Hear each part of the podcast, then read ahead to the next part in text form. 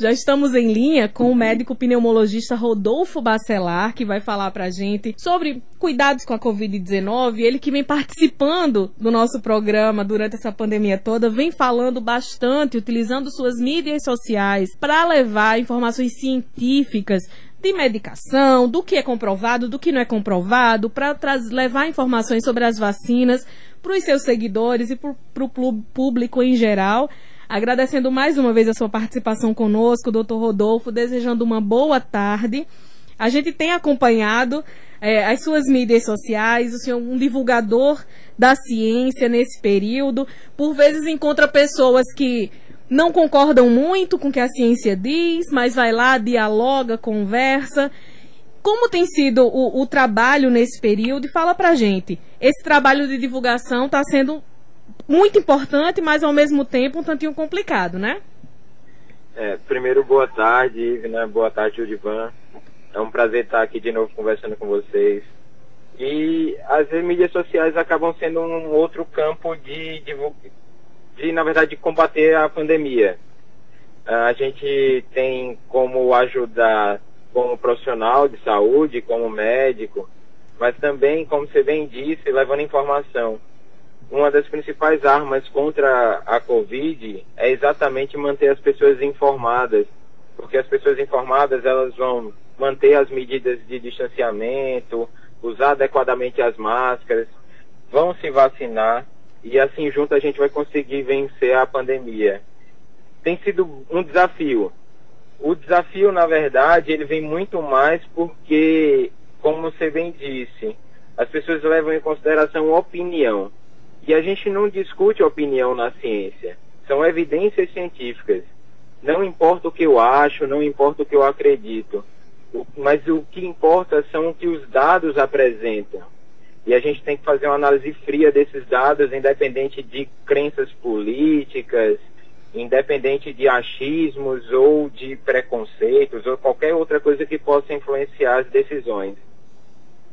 Quando a gente fala desse período que nós estamos da pandemia, doutor Rodolfo, quase um ano e meio das medidas de segurança, de, das recomendações para mantermos o distanciamento social, uso de máscara. Já estamos num período de vacinação por idade, né? Já saímos daquele público mais, mais exclusivo, né? Pessoas com comorbidade ou profissionais de determinadas categorias. Já, as pessoas já estão sendo vacinadas por idade. E ainda tem muita gente que se coloca contra as vacinas ou fica questionando: vacina A ou vacina B é melhor que a vacina C. Como é isso? Como lidar com isso enquanto profissional de saúde? É, é, é, um, é um dos paradoxos que a gente enfrenta. A gente é um dos países que ensinou o mundo a vacinar. O Brasil sempre foi um exemplo em termos de campanhas de vacinação, sempre esteve na vanguarda é um país que conseguia vacinar desde os, do, do Oiapoque ao Chuí, você tinha as comunidades ribeirinhas da Amazônia recebendo vacinas, os grandes centros vacinando em massa. Então a gente sempre foi um exemplo para o mundo. O que aconteceu é que a gente padece de um, uma outra pandemia, que é uma pandemia de desinformação. Hoje, as redes sociais que podem ser utilizadas como a gente utiliza para disseminar boa informação, ela encontrou para algumas pessoas um nicho de divulgação de inverdades, dessas fake news, com objetivos escusos. E aí o que aconteceu é que a população acabou acreditando nas informações divulgadas pelos, pelas, por essas vias. É, por exemplo, pelo WhatsApp. Então muita fake news veio desse movimento anti-vacina, disseminado pelo WhatsApp. Mas no final das contas, a gente no Brasil ainda tem uma boa notícia. Os levantamentos mostram que, a despeito dos sommeliers de vacina, a despeito das campanhas de desinformação que foram feitas, ainda assim a gente mais tem mais de 94% da população que deseja se vacinar. Então a gente encontra aí uma grande arma para vencer a pandemia. Diferente, por exemplo, do que os Estados Unidos apresentam eles têm uma, um estoque de vacinas, mas ainda assim uma população resistente. A gente tem o contrário, a gente tem uma ainda escassez, no sentido de que se tivesse mais vacinas seria melhor, mas pela cultura do brasileiro, por mais que se tentou lutar contra, a gente ainda tem uma população que aceita a vacinação e que está disposta a ir para o posto tomar a vacina. Doutor Rodolfo, muito boa tarde, ajuda Ivan Gomes. O senhor, o senhor conhece os dois lados. O senhor, como médico, atende pacientes é, vítimas da Covid. E não é fácil. E também conhece essa questão é, de lidar com a desinformação. Tem também esse trabalho. O que é mais difícil é, é combater a, a doença tratando o paciente ou é, combater esta desinformação? É, eu diria que são desafios diferentes. Então eu não teria, Judivan, como graduar eles comparativamente, assim, qual seria mais difícil ou menos difícil. Os dois são extremamente desafiadores. Mas eu posso dizer que o mais triste da situação é quando você lida com pacientes graves, jovens, sem comorbidade, que no leito de hospital, no hospital, quando estão prestes a ser entubados no, nas UTIs, eles param e refletem que caíram exatamente nas armadilhas da fake news, que acreditaram num tratamento precoce que não funciona, que acreditavam que máscaras não deviam ser usadas, que infelizmente foram levados por essas mentiras divulgadas para um caminho de que ameaçou a vida deles. E infelizmente nem todos eles conseguiram voltar. E lamentavelmente muita gente ainda segue sem usar máscara, segue rejeitando essas recomendações da ciência. E quando questionado, ainda, como o senhor bem disse, a pessoa diz que é opinião, que é um posicionamento pessoal e que tem direito de fazer isso, como se ciência tivesse dois lados, como se fosse torcida de time de futebol, né? Exatamente, é o que a gente vê com frequência. Ah, não, mas na minha opinião as opiniões não importam. O que importam, na verdade, são os que os dados científicos apresentam. Sejam eles positivos ou negativos. Não tem nem a opinião do pesquisador. Se um pesquisador ele coloca a sua opinião dentro do trabalho que ele faz, então ele está cometendo um erro. O objetivo de quem avalia a ciência, de quem trata pacientes a partir disso, é entender até que ponto o dado é dado e até que ponto a opinião está interferindo nessas aplicações. É, a gente viu, até levando em consideração isso, e é de saber como a questão da CPI da Covid, e a CPI ela falha em um ponto. Ela tem grandes avanços e a gente pode falar que ela foi um dos principais motivadores da vacinação no país. Mas ela falha quando ela coloca num dia para escutar um defensor de algo que não tem evidência científica e no outro dia coloca uma pessoa que defende a ciência, como exatamente foi dito, como se existissem dois lados. Não existem dois lados. Então as pessoas que deveriam ir para lá são as pessoas que deveriam ser investigadas. E aí, esse é o motivo, e não discutir se o que elas dizem tem evidência ou não. Eu fiquei acompanhando vários depoimentos da CPI e eu também achei bastante estranho, pelo menos, esse tipo de, de situação em uma audiência pública, dois cientistas que representam institutos de pesquisa, que trazem uma visão, e aí parlamentares de uma bancada, sobretudo bancada governista, chegando, ah, mas nós precisamos trazer o contraponto. E aí a mesa, né, lá, da, de decisão da CPI acabou aceitando e na semana seguinte, em vez de cientistas, havia médicos que defendem a, a, prescrição desses medicamentos sem comprovação. O que não é um contraponto, né? E os cientistas que estiveram lá sempre falaram: a ciência trabalha com uma hipótese e trabalham para saber se aquela hipótese é comprovada ou não pelos testes científicos. Não, não trata-se de ter dois lados, ou é ou não é, ou confirma aquela hipótese ou não confirma. Acaba que para a opinião pública acaba parecendo, quando se, se abre espaço numa CPI tão importante com tanta audiência, realmente eu também estranhei esse mesmo ponto, mas eu, eu acompanhei também a pressão muito grande dentro da política para que houvesse esse tipo de escuta. E ainda, infelizmente, há muitos profissionais médicos que prescrevem esses medicamentos sem eficácia, mesmo com tantas pesquisas por aí, tantas pesquisas divulgadas em revistas científicas de circulação mundial, falando da ineficácia de determinadas substâncias, né? Isso, isso realmente acontece, né? Isso é, infelizmente ainda é uma verdade.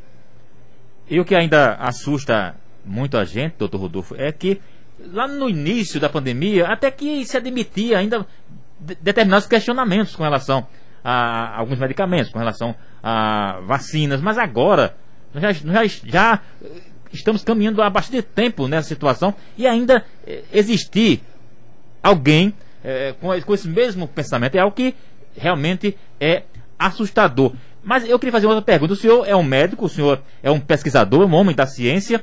O senhor já imaginou, já passou na cabeça do senhor que algum dia fosse viver uma situação como essa, ou seja, viver um confronto diário, porque há um confronto diário é, é, de quem faz ciência e, e, e aqueles que insistem em peitá-la. É algo que realmente eu penso que jamais alguém poderia imaginar que chegasse a uma situação como essa.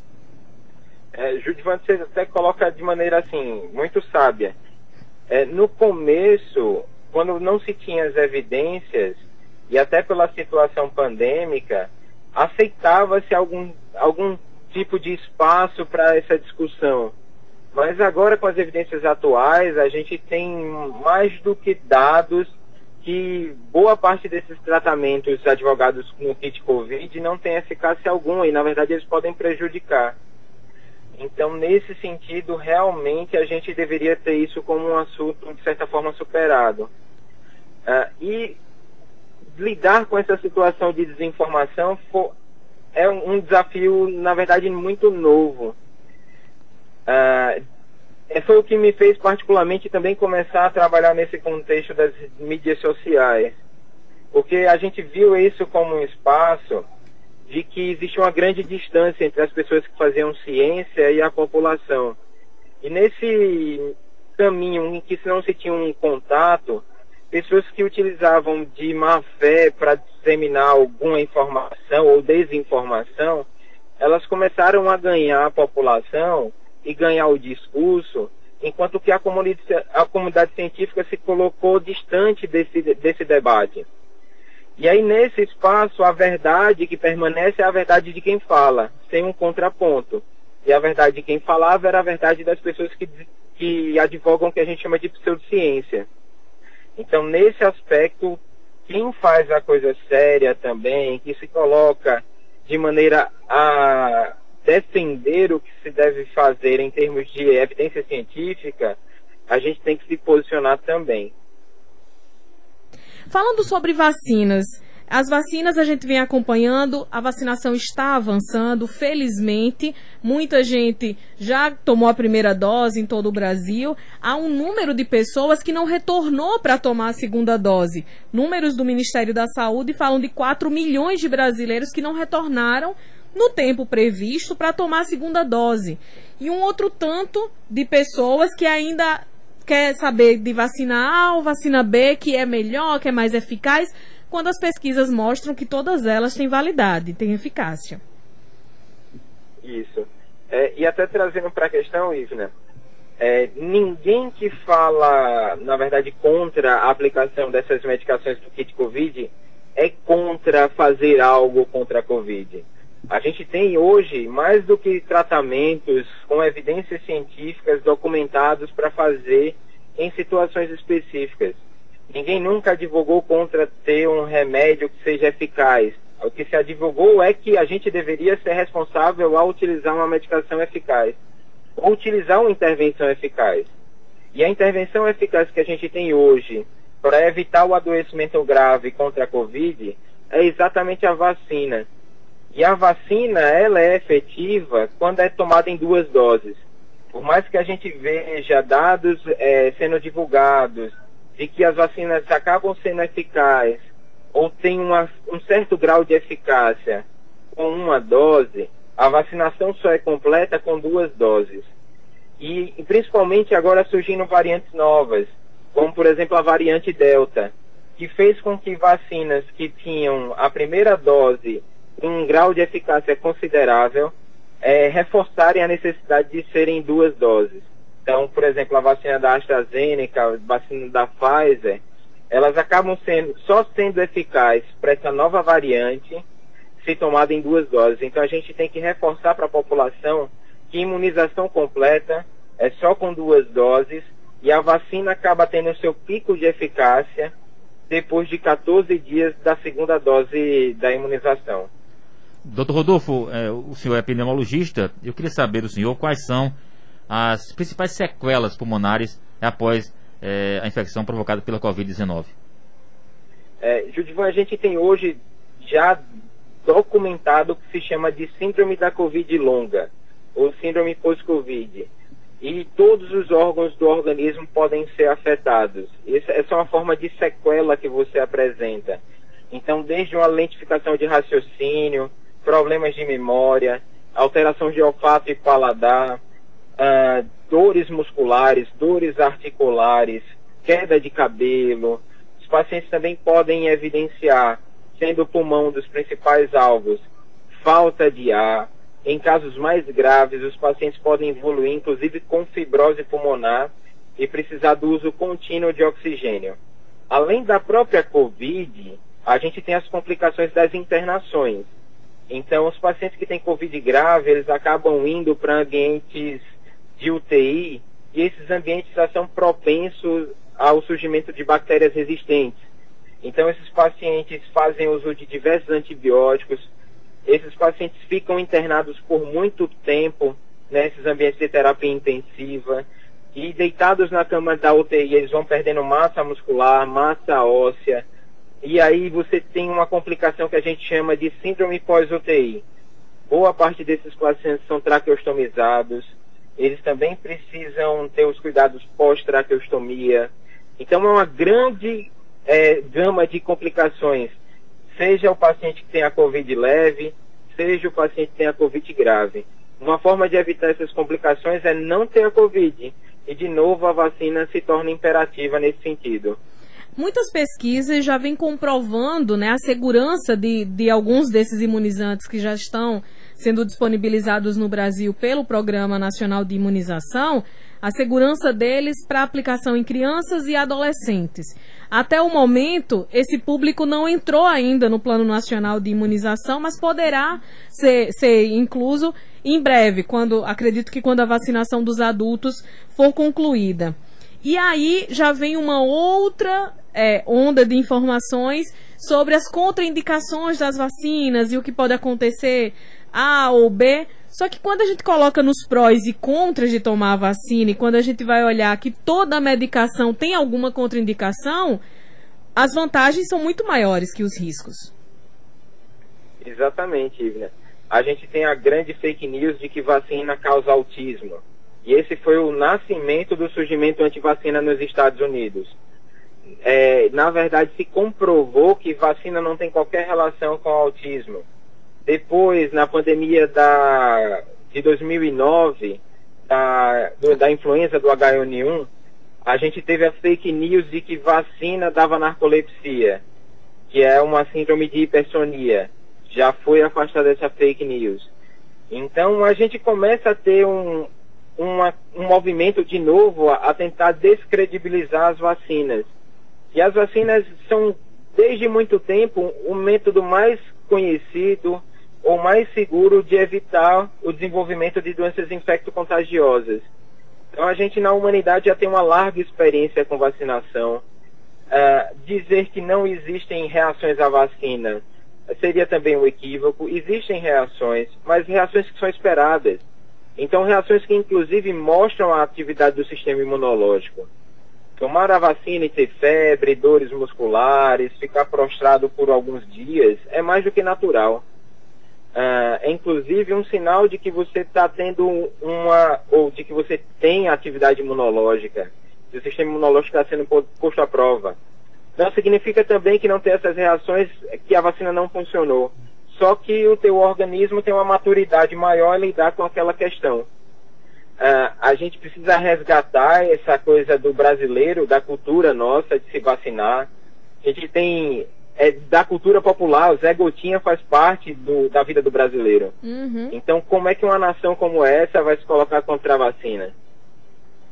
É, doutor Dorfo, o senhor agora me deu a oportunidade de eu ir fazer esse questionamento ao senhor mesmo, porque eu tomei é, uma vacina e os outros eh, que integram minha família de casa tomaram de, de outro tipo de vacina. Outro imunizante. Exatamente. Né? Então, todas essas pessoas tiveram reações. Eu não tive. Então, teve alguém que disse: olha, a, talvez, talvez não tenha sido tão boa assim para você a vacina que você tomou. Não existe isso. Apenas tem pessoas que têm a, a, reações e outras não. Não é isso? Exato, exato. É, mostra só uma diferença de maturidade em termos do sistema imunológico. E não em desenvolver a vacina. Ou, melhor dizendo, desenvolver a imunidade relacionada à vacina mas como ele se comportou naquele momento. No final das contas, o paciente que teve a reação ou que não teve reação, teve seu sistema imunológico treinado. E quando a pessoa desenvolve uma reação à vacina, como o senhor disse, pode ter febre, pode ter muita dor no corpo, pode tomar algum tipo de antitérmico ou é melhor curtir esse efeito mesmo sem tomar nada? É, o que a gente orienta é que o paciente que tem febre ou alguma dor, que ele tome os antitérmicos é, de uso habitual. Então, se o paciente usualmente faz uso de uma medicação antitérmica, ele deve usar aquela mesma medicação. Uh, o que ele não deve fazer uso é de anti-inflamatórios ou de corticosteroides, porque esses sim podem ter algum impacto em termos de desenvolvimento da imunidade.